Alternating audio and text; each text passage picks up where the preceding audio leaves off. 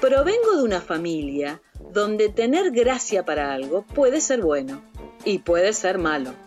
Soy Mariela Garolini.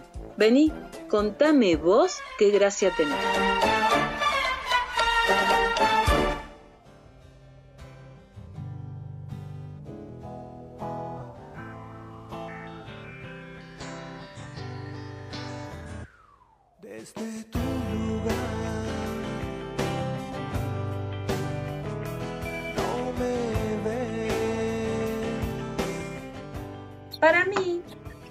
Poesía siempre fue un lenguaje como misterioso. Misterioso porque no conozco mucho sobre ese lenguaje, pero sobre todo porque como que tiene un aura, no sé, algo raro es. Cómo se abordan, no sé, tiene una belleza, esa delicadeza de una palabra puesta al lado de la otra, que pueden hablar de lo más desgarrador, pero que sigue siendo bello. Y hoy voy a hablar con un poeta, un poeta de nuestra tierra, un militante de la palabra. Hablé con un amigo de él y me dijo muchas cosas tuyas, señor poeta, pero ante todo me dijo que eras humilde. La palabra humilde no dejó de estar en todas las cosas que me habló de vos. Y esa humildad la encontré en este libro. Me encantó.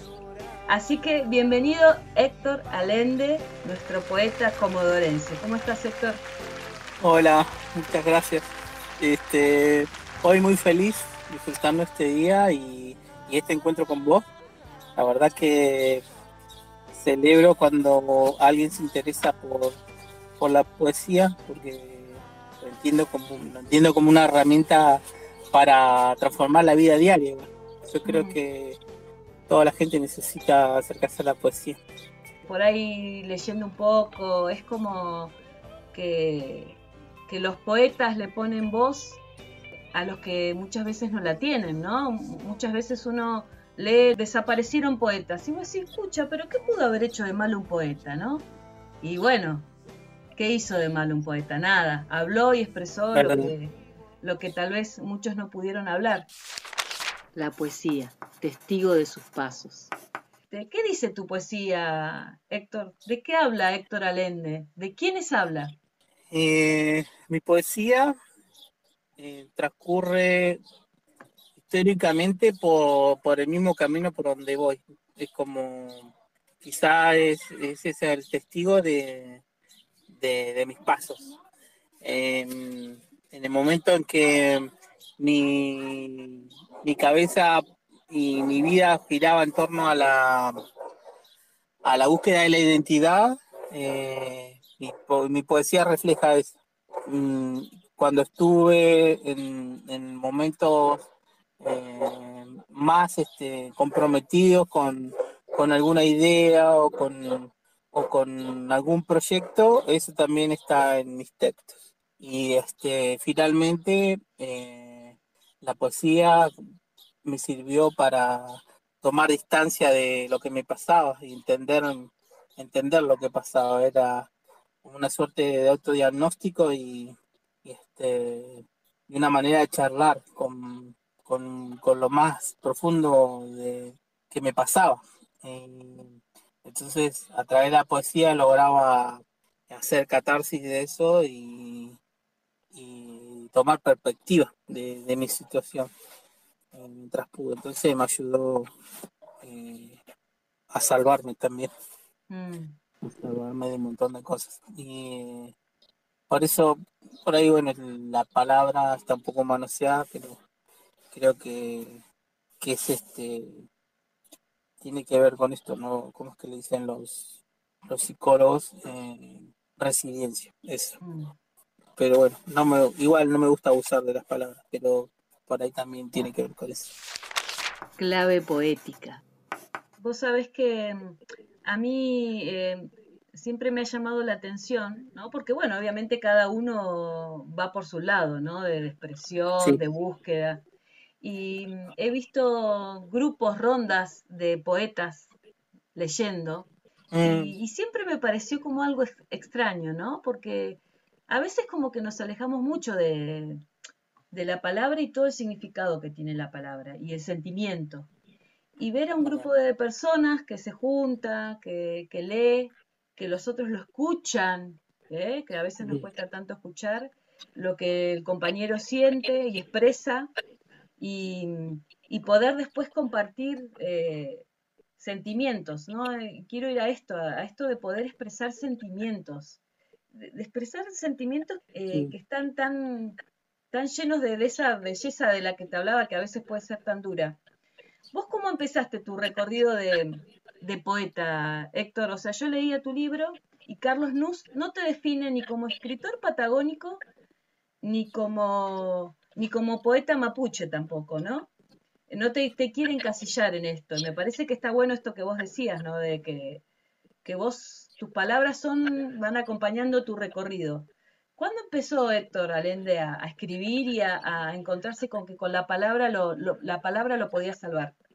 Eh, para mí fue revelador eh, saber que a, través de, eso que yo podía hacer, sin, sin este sin buscar ayuda en otra persona, que eso me pudiera dar una herramienta para, para este, para seguir adelante. Eh, para mí la persona, la persona poeta se construye cuando empieza a entender eh, que en, toda- en todas las cosas que pasan se pueden entender en esa clave ¿no? de poesía. Y em, hay momentos que uno está más sensible para eso y momentos en que, que eso decae. ¿no? es que uno puede permanecer el 100% en, en esa situación. Y em, cuando uno está atento, cuando uno está bien predispuesto y está trabajando, uno está escribiendo, digo, eh, puede escribir poesía, me parece que por ahí pasa.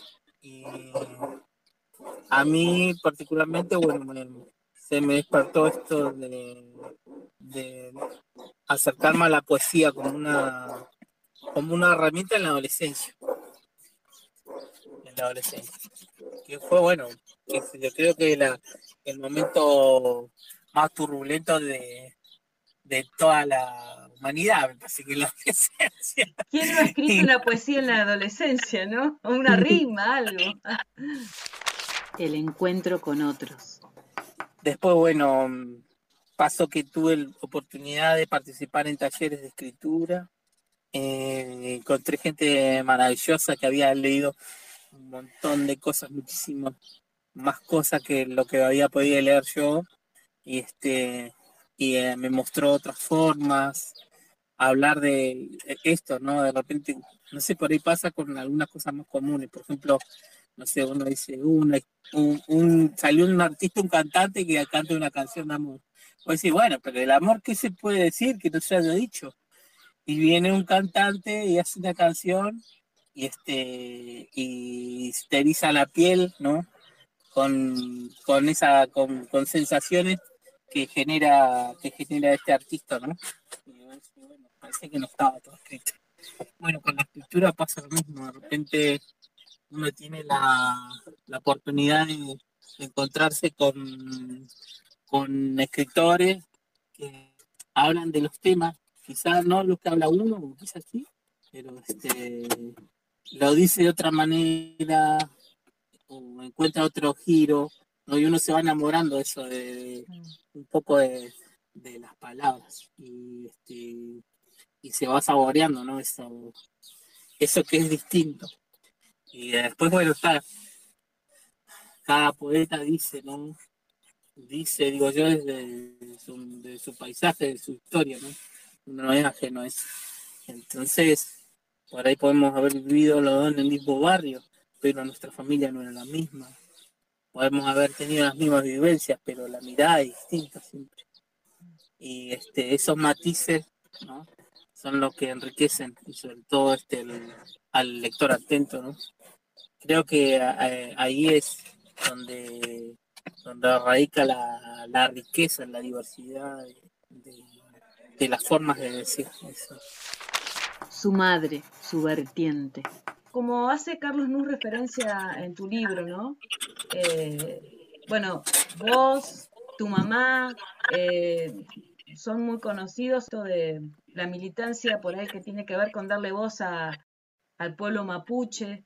No sé si también eh, esa necesidad de tuya de hablar tiene que ver, me imagino, con, con Rosita, ¿no? Con, con la escuela que tuviste con tu mamá. Con, con mamá hemos crecido juntos en esto de escribir. Mi mamá también escribe. Y nada, hemos participado en los talleres juntos. La verdad que para mí igual es siempre enriquecedor escuchar lo, lo, lo que ella entiende y lo que ella, este, como tamiza, ¿no? La, la realidad. Bueno, yo veo de eso, veo siempre que, que hay una oportunidad este, de esa este, vertiente, que es mi madre, ¿verdad? Y hemos caminado juntos, sí, sí, eh, o sea, donde ha ido mi madre la he acompañado, o sea, hasta ahora, ¿no? Bien, qué lindo eso, ¿no? El seno materno siempre ahí presente. Pretextos, el inicio. Héctor, em, vos, ¿cuándo fue que comenzaste a trabajar con este libro? Tu primer libro, ¿no? El, el libro como idea empezó cuando, cuando comencé a ir a la Vela Maya. Y este, ahí como que empecé a soñar con la idea de, Hace tiempo, De armar un- lejos. Sí, sí, eh, a, a flashearla, como dicen, ¿no? A Sí. pensarla en, en algún momento. Y este, y nada, y esta, tuve est- este momento en donde, donde busqué un montón de, busqué gente para que, que quiera leer sus textos. ¿Este? Eh, eh, generó un, un- evento que se llamaba Pretextos, que bueno, pretexto, antetexto, no, bueno, toda la, el juego Todo lo relacionado con texto. Sí, y además que era un pretexto para juntarse, para conocerse, Mm, ¿no? Y nada, tenía muchas, muchas este, eh, acepciones y todas eran verdaderas.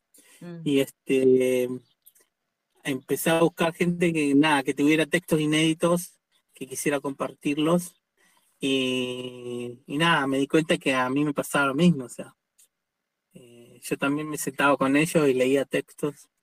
Y, y en algún momento, antes de que termine un año de hacer juntadas todos los meses, eh, charlé con, el- con, con la gente que, que venía, los habituales y demás, de hacer un compilado, hacer un compilado y, este, y publicar un libro entre todos, ¿no? Hicimos una publicación artesanal y este, lo logramos, Convo- convocamos eh, artistas plásticos que ilustraban, cada uno elegía tres textos y, y lo y le sumaba una foto, una pintura o lo que quisiera, ¿no? Esa fue como el, primer, mi primer libro. Quedó en una tirada que hicimos artesanal y después de eso el pretexto siguió tres años, eh, la vela siguió tres años hasta que se terminó. Y eh, hicimos eventos itinerantes, hicimos lecturas en la feria del libro, en un montón de lugares. Desnudo. quedó, me quedó a mí esa idea, ¿no? De, además apoyado por mis, por mis compañeros poetas y, y, este, lectores, ¿no? Que me pedían que, que publique. Y em, digo, bueno, un día dije, ya está, o sea, ya había seleccionado, eh, o sea, había armado mis, había juntado mis textos por año, había hecho ya selecciones. Así que me decidí y eso hice.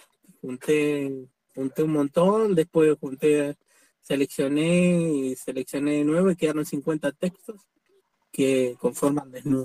Primero tenían un orden cronológico, porque son de los más viejos que tengo, algunos rescatados de papeles de cigarrillo, donde escribí alguna vez en una servilleta, hasta los últimos, que los tenía publicados en Facebook. Y le di como cierre el año 2016 cuando cerró la Vela Maya, como para darle mayor significado ¿no? a ese momento.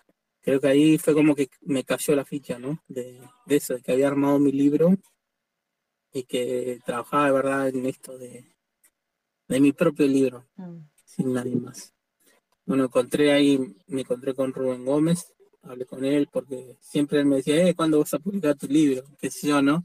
Como en joda, y nada, de repente valoro esto de, de dar la palabra y yo dije, sí, cuando lo haga lo voy a hacer con vos y cuando me decidí contra lo que viniera, o sea, la alza del dólar, este, la posibilidad de, de que daba el trabajo, qué sé yo, este, dije, vamos a hacerlo, lo vamos a hacer, listo, lo vamos a hacer, ya está. Eh, le puse todo y lo fui a ver y entregué un, un borrador donde, bueno, me hizo una prólogo Carlos Nuz, una contratapa me la hizo Ezequiel, Ezequiel Murphy y le dije a, al mismo Rubén Gómez, digo, me gustaría que vos también como editor hicieras algo y, y este hice un postfacio, ¿no? que es como una nota al cierre. Y eh, después trabajamos muchísimo, mo- trabajamos en, en- en los textos, o sea, Rubén como editor eh, me dio la libertad, ¿no? Lo que quiera cambiar lo podía cambiar, charlamos sobre muchos textos, ¿no? Después otro que me ayudó fue Cristian Pellieteri, Mm, con Cristian, Ezequiel y, y Carlos fue con los que más hablé con, con respecto a los textos más antiguos. Y nada, que, o sea, después escribí algo sobre eso, ¿no? Un texto que se llama Mariposas Negras, mm, hermoso, Eh, me encantó. ¿viste? Y este, ¿qué es eso? Que de repente hoy yo no escribiría esos textos porque ya soy otra persona. ¿Viste? Ya pasó por un montón de cosas. Entonces, encontrarme con esos textos eh, tan antiguos eh, me hacía pensar, ¿no? ¿Los modificaría? ¿No los modificaría? Entonces, bueno, mis amigos me ayudaron. Sí, este, yo ya no volvería a escribir esos textos. Entonces, ¿qué tengo que hacer? Ser fiel a ellos y tratar de no cambiarlos. Y entonces fue así, hice un trabajo conciencia con cada uno de ellos.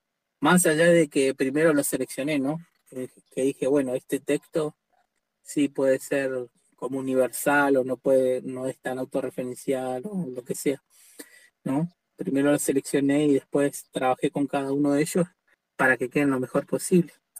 Y traté de ser lo más fiel que pude a esos, a ese, a ese que ya no soy.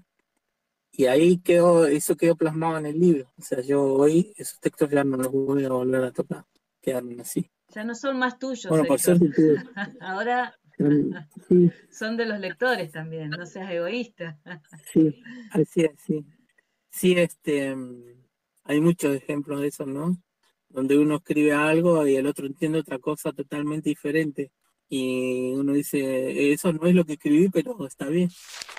A veces me haces acordar. Yo leí tu libro, me encontré con un texto, me emocionó ese Sí. texto. Este, y me gustaría que mm, ¿lo podés leer, Héctor? ¿Tenés ganas de leerlo? Sí, sí, Página 67, Héctor. sí. Sí, es una, mm, es una reflexión a la que llegué después que me separé, mucho tiempo después, ¿no? Y, mm, y que nada, me parece que cuando uno escribe, uno escribe de la vivencia o del, del mundo que conoce, ¿no? Y mi mundo, eh, mi mundo más rico ha sido mi infancia, tuve una infancia hermosa, donde corrí por los cerros, este, junté calafuentes, Mm, co- eh, pude jugar a- hasta la noche en la calle, todas esas cosas que hoy parecen una locura, ¿no? Y, y que parece tan lejana ahora también estando todo encerrado. Y bueno, y siempre fui medio desaprensivo con, con el tema del dinero, hasta ahora. Sí, y nada, qué sé yo, que se me huele la plata no era que era una cosa no usual, por decirlo de alguna manera. Eh, entonces, esta imagen, ¿no?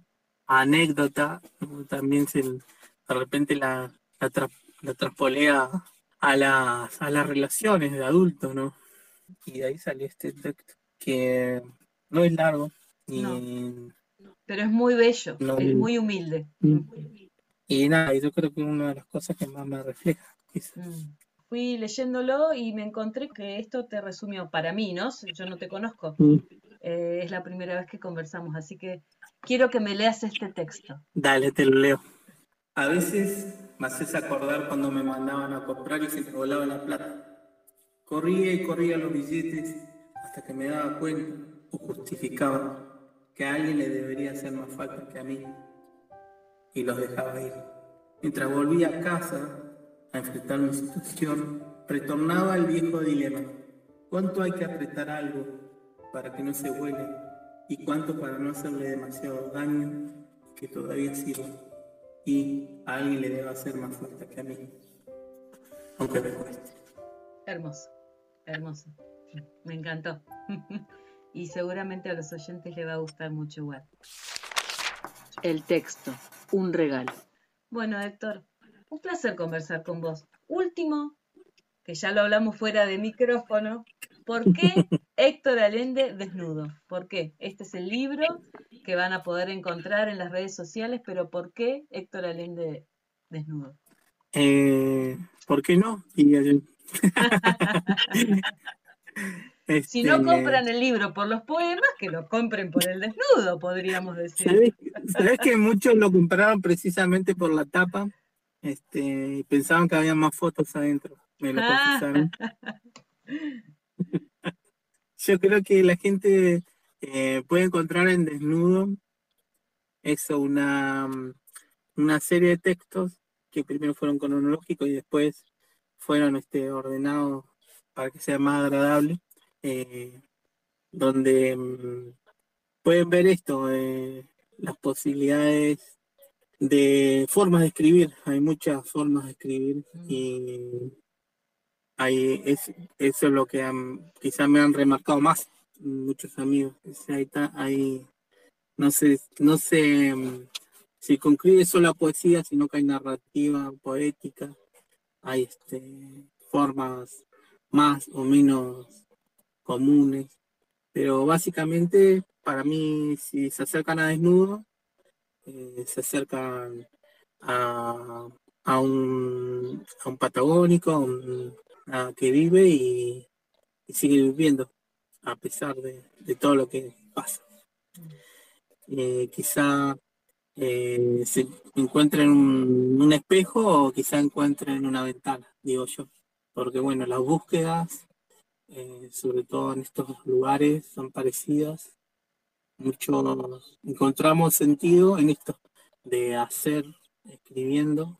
Eh, yo entiendo también eh, el texto como un servicio también, como un, como un regalo a- al vecino, ¿no? Al que esté atento. Creo que van a ver, van a verlo eso también. Y nada, que si no leen desnudo, no van a saber qué va a pasar cuando saque el segundo, porque el segundo viene después de este. o sea, Bien, me gusta es como, es Vamos. como- es como, como ver Rocky 3 sin haber visto Rocky 1, no sé. no- Bueno, la verdad me encantó. Yo voy a reconocer que le tenía miedo a la poesía, pero me encantó conversar con vos. Me encantó. Fue No, un placer. alegría. Fue un placer, la verdad, Héctor. De corazón te lo digo. Y, y muchos textos más que me encantaron, que bueno, no, no, no podemos ahora explayarnos, pero magia, no, todos, todos me gustaron muchos, muchos. Así que oyentes, queridos, busquen en las redes Desnudo de Héctor Allende, que lo van a ver y lo van a disfrutar. Muchas gracias, Héctor. Igualmente, te agradezco mucho, un saludo a toda tu audiencia. Eh, celebro que también eh, eh, tomes estos temas y, que la poesía pueda ser un, nodo ¿no? de comunicación entre toda la gente. Eso para mí es fundamental. Muchas gracias a vos. Este es el podcast Contame vos qué gracia tenés. Soy Mariela Garolini. Seguime en www.adnsur.com.ar.